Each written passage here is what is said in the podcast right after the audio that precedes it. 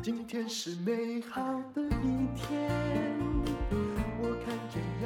欢迎收听人生实用商学院。今天我们请到 Love You 寝具创办人陈君泽，他也是我的台大 EMBA，他念 EIMBA 的学弟。上一次他来过我们的节目啊，我当时呢，嗯，就跟他说，寝具实在是个难卖的东西，因为人一辈子也没换几次。没有想到他之后回响还蛮大的。就很多客人们来我们店里都很想来找我吧？为什么？就很想看看，就听我们店员说，就想来看看，就是这个诚恳的老板是谁？对，听说是这样。而且你没有让他们失望，你本人也长得非常诚恳啊。我 这不知道是赞美还是批评？你自己说。就是我被我们家的人一直被笑啊。就是他们一直这样开玩笑，就是诚恳的老板，就这样讲了一个礼拜吧。嗯，好，那我们前面呢，再把他的创业过程哦追溯一下啦。就是独立桶销售枕头哦，卖了一千颗以上哦，然后他创立了一个电商品牌，因为被对手攻击，然后赔了哦上千万。后来呢，他终于又开始靠他的研发精神哦，研发到。调整高度的枕头，Love You 月眠枕就大卖了，所以大家都知道这个品牌。我知道它的品牌在网络上也非常有名啦，对不对？那很多创业者都避实体店而不及，但是拍谁啊？你在这个月还打造了一家很大型的睡眠实体店在台中哦。哦，对，这个越野。对。疫情很严重的这个月夜，我们其实这个计划从去年就一直想做这件事情，所以其实并没有因为疫情这件事情，然后我们就觉得要暂缓。因为我们要做从线上做到线下这件事情，其实跟我们使命有关，因为我们其实要让世界乐眠这件事情。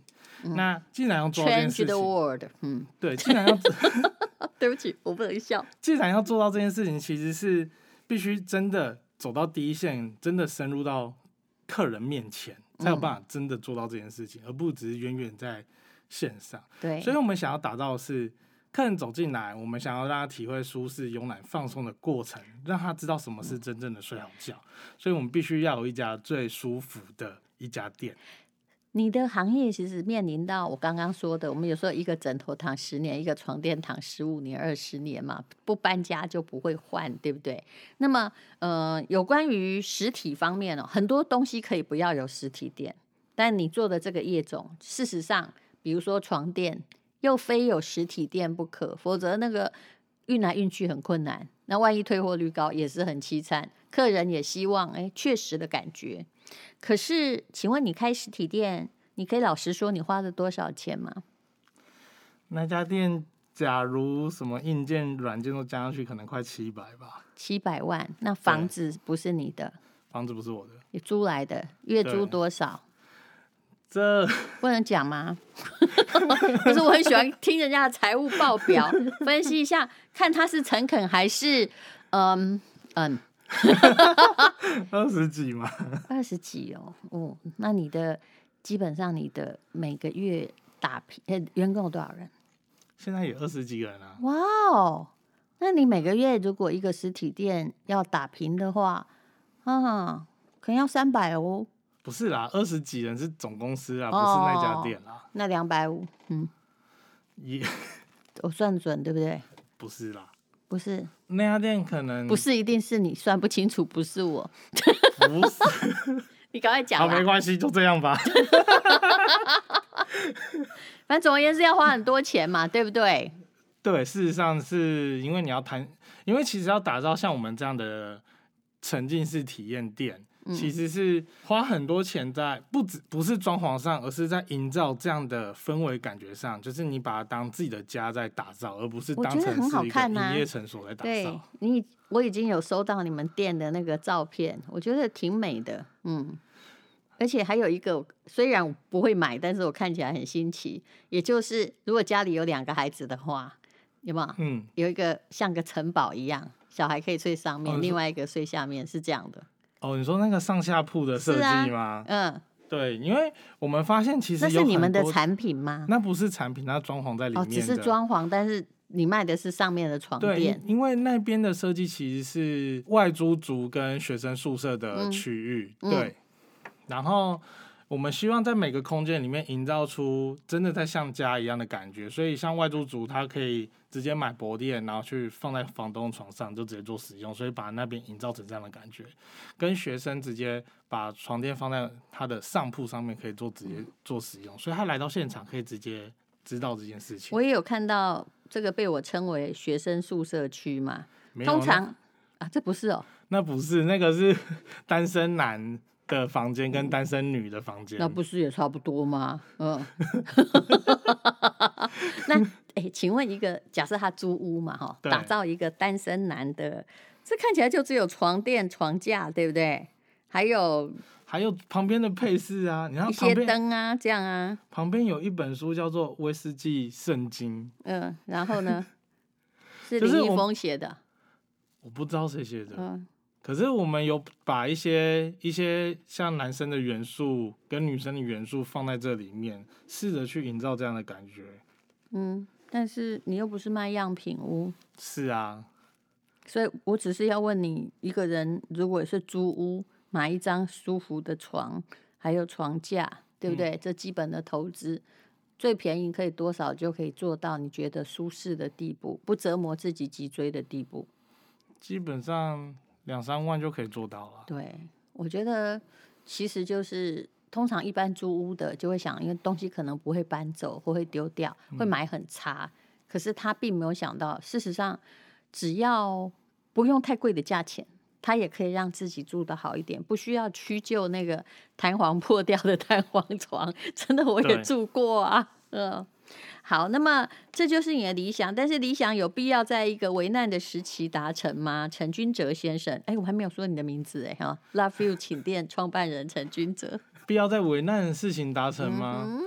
嗯、呃，我觉得越在这样的情况下，越要做差异化的东西吧。嗯，怎么说？因为其实，假如我们一直都在网络上，其实不会有人把你当成你真的是一个品牌。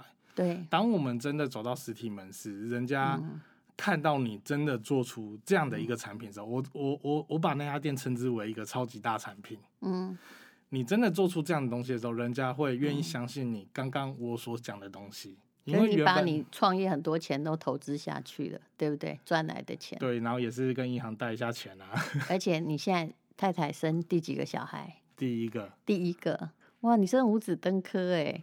我有一句名言叫“五子登科最危险”，因为你所有的压力同时到来。呃、对，除了现在还在学校嘛，然后、嗯、对，还有学业，对，然后又有孩子，然后老婆又有一个新店，对，又有公司，嗯，而且。可能目前网络状态就是目前的疫情状态，整个营业额也还蛮不明的。而且你现在实体店会有人敢去吗？老实说，假如流量是有往下降的？门市的人流是往下降的，预约客其实会临时取消蛮多的客人。嗯，那这是台大 EMBA 教你的事吗？不是啊，我觉得我好像老师，根本就是在问案。我的意思是说，人生可不可以嗯、呃，把它看时间点再来？我知道你一定要推线上呃线下店，可是有没有可能过几个月再说？一定要赶在现在嘛？我觉得这很好玩，就是像我也没有想说要现在就生嘛，可是 你说道理，好继续。可是他就 生了吗？但是你要想哦，他没有一个，就我仔细思考这件事。有没有一个最好生小孩的时间？好像明年也没有，因为二年级更忙。对，那后年也没有，因为我知道我后年事业好像起飞更大了，我的人会更多。你什么期待啊？起，我知道公司的起飞，我知道，但是这是怎样？这是会更庞大。这是怎么？这个逻辑怎么推演来的？我自己觉得啊，好可怕哦。就是反正会更忙嘛，然后。反正现在好像就是最适合生的时间，大概吧。你这个反正就这样喽。你这个逻辑哈，就好像周杰伦说：“我现在很适合生小孩，因为现在是疫情。因为如果是后年的话，我的演唱会不知道都排到天边去了。”不过状况有点不同，好吧？你要不要这个？我们今天访问的是 Love You 寝剧的创办人，你要不要诚恳老实的告诉我，其实你就是个叛逆的人，而且喜欢冒险的人？因为这些显然不是。我不能说逆势操作一定会失败哦，搞不好会成功。但这些显然不是 EMBA 教你的事，对吧？他教我的事情，其实创创业家不是喜欢冒风险，创业家是会降低风险。对呀、啊，所以，所以我我有降低风险啊。我知道为什么。其实我台中店不是我们第一家店，桃园店还是第一家店。嗯、桃园店的成功让我很有信心做台中店这件事情。哦你早说嘛！可是台桃园店什么时候开的？桃园店是去年初，所以也是疫情哦。对，桃园店开门的时候，那当年的五月疫情最严重，我们甚至暂停一个月。嗯。可是桃园店的成立，其实是是让我们品牌更往前移了一大步，所以才进而在隔年，我们才一定要再开台中店。好，那桃园店现在已经开了一年。你的损益如何？早就已经平掉了。哦，基本上其实平平这件事很难讲了，因为还有很多摊提的问题。没有，因为桃园店的投入其实没有花非常多钱，它基本上第三个月就已经转亏为盈了。单单这家店，我觉得转亏为盈这件事用会计来算是比较客观的，说回本很不客观，因为有一些东西的确要很久才能回。我知道，对。所以基本上，原本在台中店在预估，我个人，嗯，以电商来讲，以电商来讲，我自己是希望第一个月就应该要赚钱。那那是电商，对，因为电商成本很低。实体门市我希望基本上台中店因为投入比较大，但我也只是谈一年而已。我租约五年，但我希望谈一年。蛮勇敢的哦，嗯。我觉得它是现阶段就可以做到的事情。好了，这个装潢费花了七百万嘛，对不对？无论如何啦，他真的是慢慢的在逐梦踏实。其实，虽然商学院教了很多策略，我们也不能告诉你，呃，谨慎也一定是对的。事实上，每一个人只有你自己最了解自己的业种。我们来说你这个人好不好？其实你看起来并不如所谓的大家感觉的是老实啊、诚恳啊，你很敢冒险，是不是？你去印度当过聋哑老师一个月哦。其实那时候，我我这是大三升大四的暑假。其实那时候，全世界人都反对我去印度嘛。嗯，就是全世界是谁？就我爸妈家那时候的女朋友。嗯，就他们都反对，就是你第一次要出国去一个。因为印度是背包客最危险的前三个国家，是，然后我因为我也去过三年，嗯，哦、真的吗？嘿嘿，他就反对我去，然后我那时候英我英文其实没有到非常的厉害，嗯，对，然后就我就那时候我的理由是说，我觉得我不去，我人生一定会后悔，我就一定会缺了某一个某一个东西，所以我一定要去，我觉得我可以得到些什么，嗯，反正我理由是这样，然后就去了。你是去应征义工是不是？那那时候有个国际组织是 ISEC，就是那边当自工的意思。结果派给你的工作就是去当聋哑老师，但其实我不会手语，但我不知道为什么他就 OK，就线上面是 OK，然后我就去了。因为没有人应征呢。对，有可能是这样。结果呢？呃，我我我第一第一周其实超讨厌印度的，因为很可怕哦，因为我是凌晨一点到那个加尔各答，然后。我一下飞机接到简讯，就原本说要来接我的人跟我讲说他火车 delay 了，然后说凌晨大概三四点才会到，叫我在飞机等。然后我就想说叫个机，那时候机场很小，然后我就在那边坐在那边等，就外面黑漆漆一堆印度人黑黑在那边，我就觉得很可怕。然后只有换钱的那个小站所灯是亮亮的，我就去换钱嘛，结果里面两个士兵拿着 AK 四七，然后我也皮皮剉。后来过了，我换完换一点钱，然后过了大概一一十几分钟，我发现外面有人在叫我的名，叫我的名字，叫我英文名字，叫 Coco，拿我的照片，我就找他说，我以为那个人是我当初在台湾线上面试那个人，他来了，想说怎么那么快，嗯，然后旁边还跟一个中国人，也是学生，所以也是来这边当职工，然后我想说，总有人可以讲中文，就很开心。好，我就上了上了车，然后就开到某个地方。就开了一阵子的之后，开到一个地方之后，那个就说这个是中国人的要住的地方，就请他下车。那就剩我跟我坐在后座嘛，就我旁边那个印度人，我就突然收到一个简讯说，原本要接我那个人说他到机场说问我在哪里，完蛋了，这是怎么回事？我全身冒冷汗，然后我想说。上错贼，我旁边这个人是谁？嗯，我就给他看了一下，他跟我讲说，这个人他认识，然后说这是谁谁谁，我也听不是很懂，然后就打电话给他，他讲了一大堆印度话吧，Hindi，然后我也听不懂，然后说他就跟我讲说，我先载你到我家，他家在开 party，然后叫我先休息一下，然后等一下他们。他说我的火车是六点，等一下快六点的时候会把我载到火车站去，然后我就到他家。最好玩的是，我们到他家了之后呢，黑漆漆的嘛，真的有 party 吗？我觉得这是骗台词的吧。对，我们到他家的时候，他跟我讲说要爬围墙，结果围墙很高，就比人还高。他跟我讲要爬上去，我就说这不是你家吗？这应该是去去帮他做小偷吧。对，然后我就扛了行李箱，我们就一群，就两三个人一起进去，然后搭那个很老式的那个电梯，就滴乖滴乖那种拉门式的铁架电梯，然后终于上去了，进去就十几个印度人在那边音乐在那边嗨，你 讲的是真的故事哦，真的，然后在打电动、反扑克牌什么的，然后我那时候就很紧绷，觉得很崩溃，我认。认真，然后后来，因为我身心灵身心俱疲嘛，我就坐在一个角落，然后我也不敢离我行李太远，然后他们就问我要不要一起玩游戏什么的，我都不要。饮料可能也不能喝。对，他问我什么我都不要，然后，然后他就跟我讲说，我，他后来就发现了。我给你一个超级好喝的东西，你要不要喝？完蛋了！不要不要不要，什么都不要。他说你一定要喝，他就去厨房了。嗯，他拿出来给我一个很小杯的东西，就很小杯哦，然后就一人一杯嘛。然后我就看着那一杯东西，大概发呆了很久，然后全部人都喝完，然后你就发现十几双大的很大的眼睛在看着我。因为只有你那个有放药啊。然后呢？我就觉得死定了，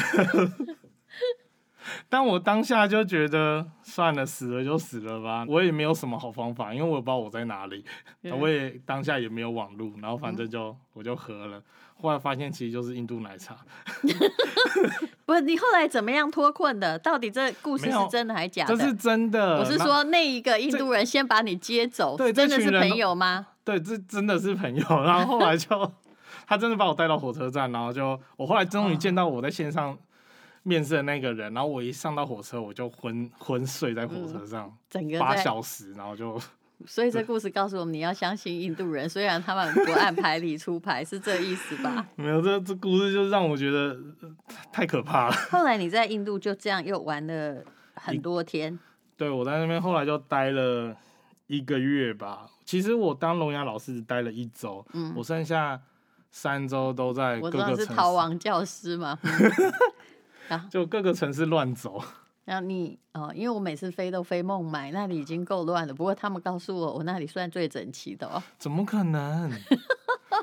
我最近还看孟买女帝啊，孟买怎么可能 整整齐是吗？好，但是很有趣啦。印度就是一个。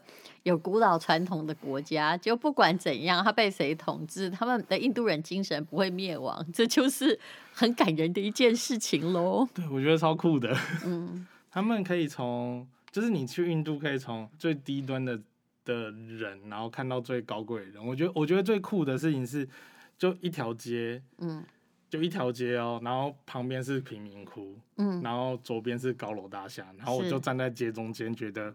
这个世界怎么了？嗯，以前的信义计划区也是这个状况。但但那个贫民窟是真的贫民窟啊，是是，是，就是画面是很震撼的。可是说真的，我觉得有游历的经验对一个创业者是好的，因为当你有了各式各样冒险之后哦，你人会变得很乐观，然后耐挫折的精神也会很长。我后来在想哦，整个疫情的状况。你看我旁边的人，很多人都确诊了，我有一点安心，你知道为什么吗？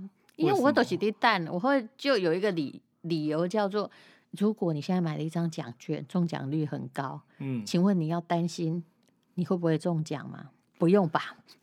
就 如果创业，你的几率本来成功率就很低，那你要担心你的失败吗？应该也不用，你只是要担心一件事，就失败之后能不能再爬起来，对，对不对？嗯，那再讲一个，你还跑去四公四川，四川又去当那个假志工哦？没有当，你这跑掉的啊？没有没有，当四川是真的老师，但那个老师当的有点就就很疯啦，因为我是带着小孩，我那时候是孩子王，Yeah.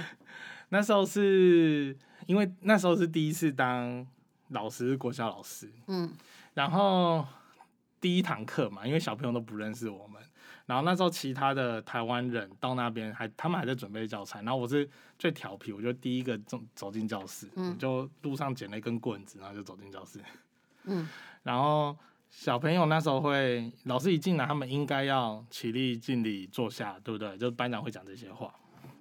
然后我走进去，结果没人讲，我就跟他，我就跟他们讲说，不是应该有人讲这个吗？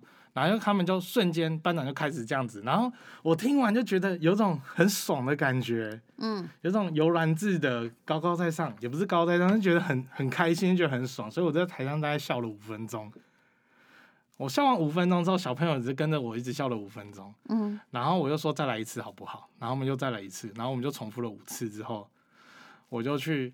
总共有六个班级，我就去六个班绕了一圈，然后然后都做了一样的事情，然后就全。你那个是呃正常的学校还是正常的学校了？特殊教育学校？正常的学校了，正常的学校了。我觉得你很适合当特殊教育老师哦。没有了，我正常的学校，然后我就，然后因为自从这件事情之后呢，全校的学生都认识我。那时候我的绰号叫北极熊老师，所以全校学生。所以你从小动位就是很大，就对了。对，就比较嗯。大一点，而且学生突然觉得，因为从笑容里面最容易喜欢上一个人。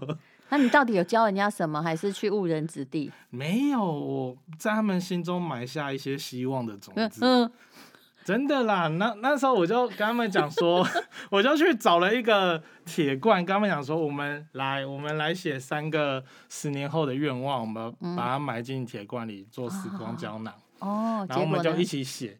但是呢，老师先说好，十年后呢，我不一定会回来这里。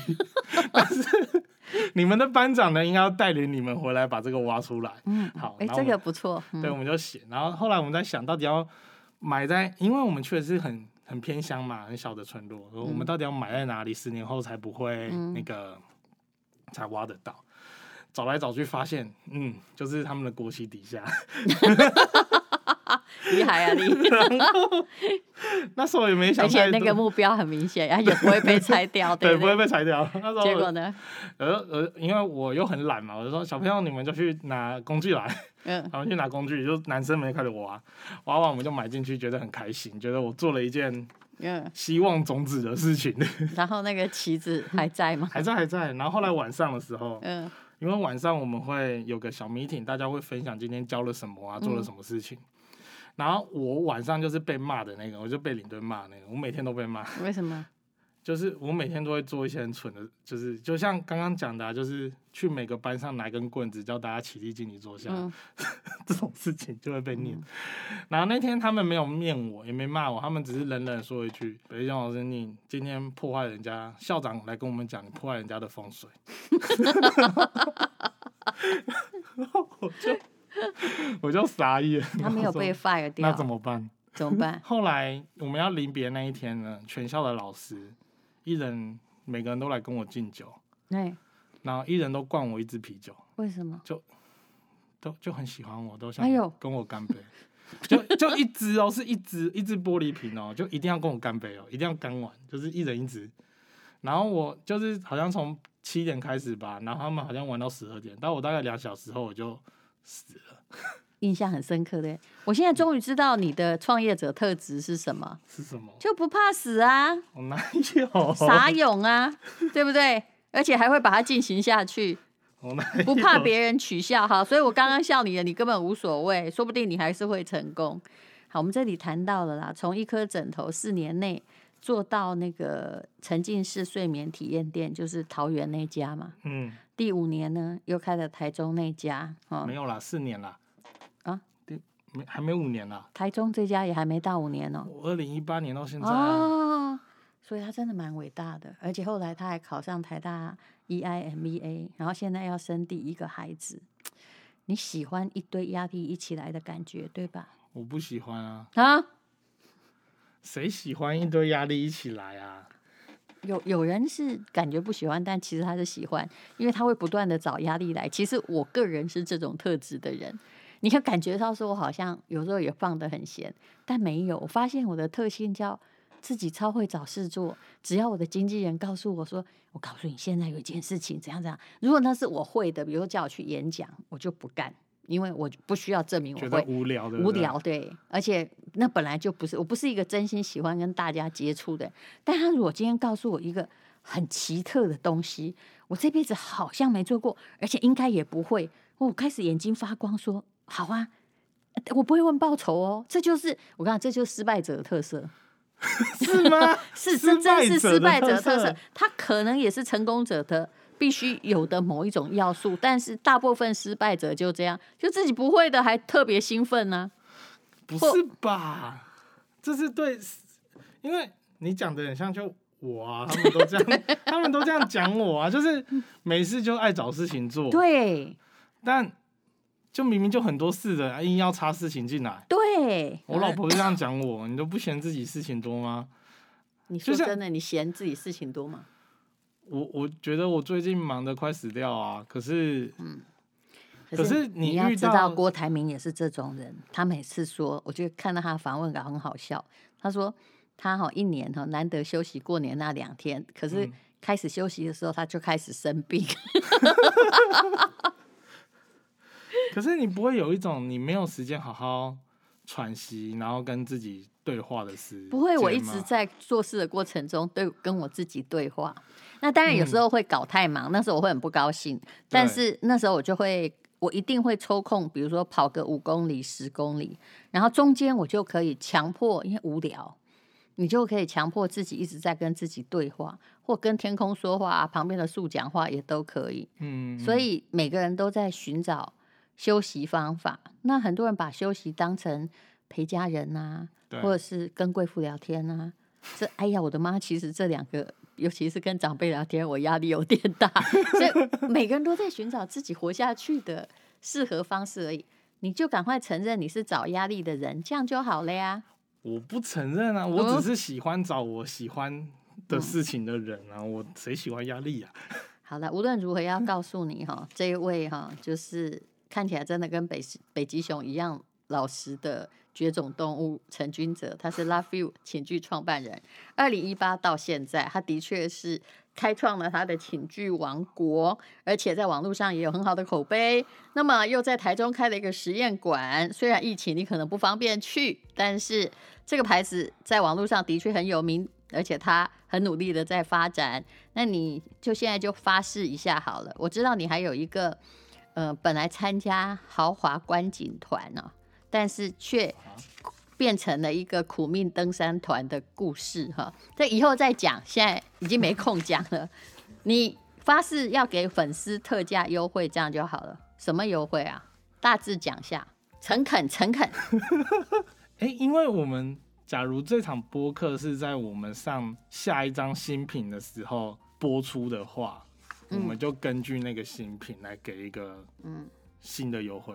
那、或者如果人家要去买床啊，你也要给人家优惠，嗯、只要一说说人生使用商学院，对不对？好，就下一个 order，全部的店员都要接收这个讯息。只要说听过说是吴吴淡如人生实用商学院，吴淡如其实三个字不重要，因为我跟你讲，吴淡如很倒霉，也有人哦听我的介绍访问一个医生，结果后来发生那个发现那个医生收费太贵。然后他自己评估觉得并没有被治好，然后反过头来告我的消息，你看我倒不倒霉？好了，就只要提到人生实用商学院，然后去 LoveField，你可以在资讯栏连接看一下那他们也提供服务电话，好不好？好，好，那就可以说你应该有打折，就自己跟他撸就好了。但是我们也会有客观的优惠价，行吗？好，好，到时候我会把详细的优惠，然后放在淡如姐下面的那个资讯栏里面。嗯、是，好了，小老婆要生小孩了，赶快回去。好，谢谢 U 创办人陈君泽，谢谢。谢谢姐。